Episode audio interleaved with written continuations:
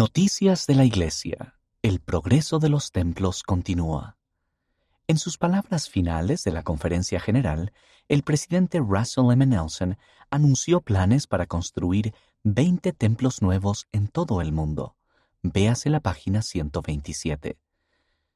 El anterior número elevado de templos específicos anunciados al mismo tiempo fueron los 12 templos que anunció el presidente Nelson el 7 de octubre de 2018.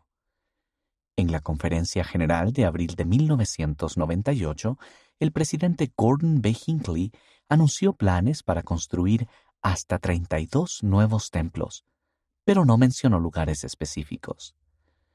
Desde que llegó a ser presidente de la Iglesia en 2018, el presidente Nelson ha anunciado la construcción de 69 templos.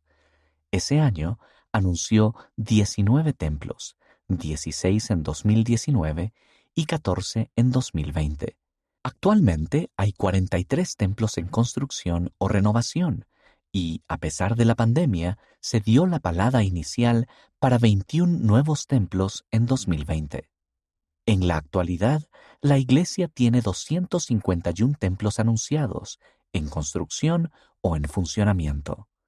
Además del anuncio de los templos, el presidente Nelson describió las cuatro fases para la reapertura de los templos a medida que la pandemia disminuye.